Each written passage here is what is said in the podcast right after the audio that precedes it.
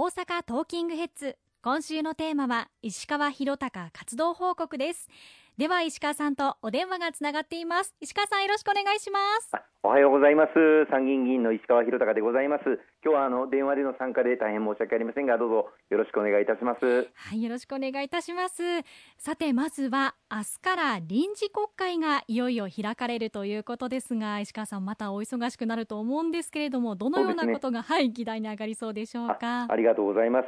まだ収録の段階なんで最終的に全部固まっているわけじゃありませんけれども明日10月3日から臨時国会が召集されることになります。まあ、なんといっても一番大きな課題は今、物価高、燃料価格の高騰、これが国民の生活を直撃してますし、また日本の経済全体にもですね円安が進んでいることで輸入物資の高騰がさらに拍車をかけているという状況にもあります。こういった中で日本の経済をしっかり立て直していかなければならない、また国民の生活をしっかりお支えをしていかなければならない、まあ、その観点で10月に新たな総合経済対策を取りまとめるということになっております。でその財源となる補正予算をこの臨時国会の中で組んでこの物価高そして燃料価格の高騰に対するしっかりとした対策を取っていかなければいけない。これが最も重要な今回の臨時国会のテーマではないかというふうに思います。さらにはコロナ情勢ももう2年半以上になっていますけれどもこの間さまざまな教訓やまた得られてきた知見も増えてきました。今回の臨時国会では、ま、会期日程の中に入るかどうかまだ微妙なんですけれども感染症に関する、え、大きな法改正をあのする予定になっています。例えばこのコロナ禍でもなかなかあの民間病院の協力をうまく行政都道府県や市町村が得られないといったようなこともありました。こういった民間病院と都道府県あるいは市町村との連携をしっかりと取れるような協力をしていただける環境を整えるようなことも内容とする感染症法の改正これも大きな議論になってくるんではないかというふうに思っております。まあ、その他あの野党の皆さんはあの統一教会との関係ですとかあるいは先日行われました安倍元総理の国葬儀の件も取り上げるといったことになるのではないかと思いますけれどもっかり我々国民の生活を守りそして日本を未来に進めていくための建設的な議論を行っていきたいというふうに思っています。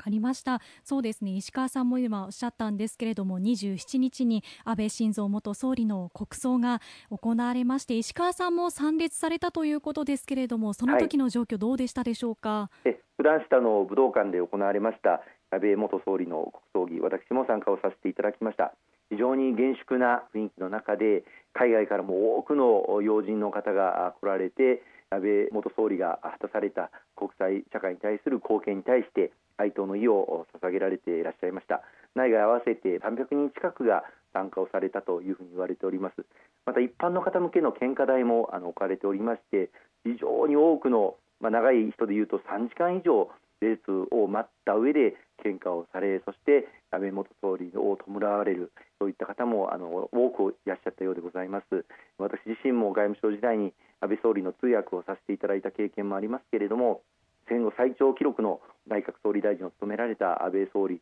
その間に例えば東日本大震災からの復興であったりとかあるいは日本を取り巻く安全保障環境が大変厳しくなる中で平和安全法制の整備であったりとかあるいは産業時間に上限規制をかけるというこれも日本の戦後史上初めてとなる働き方改革大規模な改革をされたりとか本当に果たされた貢献は非常に多かったものがあると思います。またさらにはこの参議院選挙という民主主義の基盤である選挙期間中の演説中に銃撃されるという断じてあってはならない二度と起こしてはならないような銃撃で命を失われることになりましたこのことについて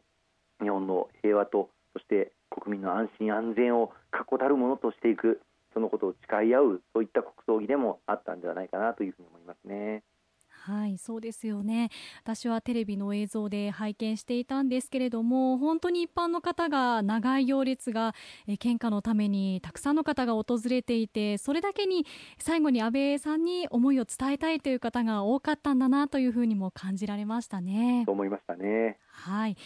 ただ一方でですね、まあ、国葬そのものの是非を問う声もたくさんありましたけれどもその点については石川さんはどうお考えになりますか、まあ、そうですねあの反対される方もたくさんあのおられます、まあ、それはあのそれぞれのご意見として、まあ、自由だというふうに思いますが、あまあ、亡くなられた、まあ、安倍総理を静かに弔い、そして安らかなあ眠りを祈りたい、まあ、その一心ですね。はい、そうですね。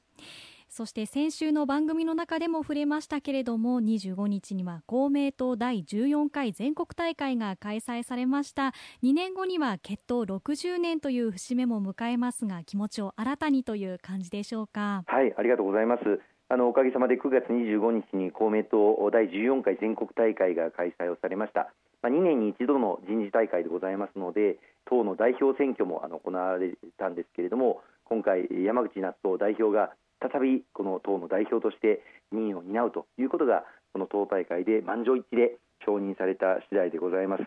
でその山口代表の下で新たな執行部代表指名人事が行われまして石井幹事長に加えて政調会長に高木陽介新政調会長が就任という運びとなりました。新たな体制で2年後にはまた再び党大会があるんですがその2年後は公明党の結党60周年にもあたります。その2年後に向けた新出発をさせていただいたということとそれから明年には4月に統一地方選挙が予定をされております。その統一地方選挙の完全勝利に向けて出発をさせていただくことができた党大会成功裏に終わらせていただくことができました。本当にありがとうございました。石川さんは市民活動委員長に任命されましたけれどもどういった役割を担われるんでしょうか？ありがとうございます。私、これまでもあの党の市民活動委員長、え拝命してきて再任なんですが、はい、今、私が務めさせていただいております市民活動委員会というのは、まあ、国内にさまざまな活動をしておられる団体がいらっしゃいます。そういった団体の皆様との、まあ、接点になっていくのが大きな役割でして、例えば環境問題に取り組んでいらっしゃるさまざまな NGO、NPO、また民間の方々、あるいはヘイトスピーチなど差別問題に取り組んでいらっしゃる方々もいらっしゃればさらには平和のために原水爆の禁止に向けた取り組みをされていらっしゃる民間団体の方々などなどさまざまなこうした市民活動をされている方々との接点を担いながら公明党としてともにそういった民団体の方々と政治を前に進めていくそういう役割を担わせていただいております。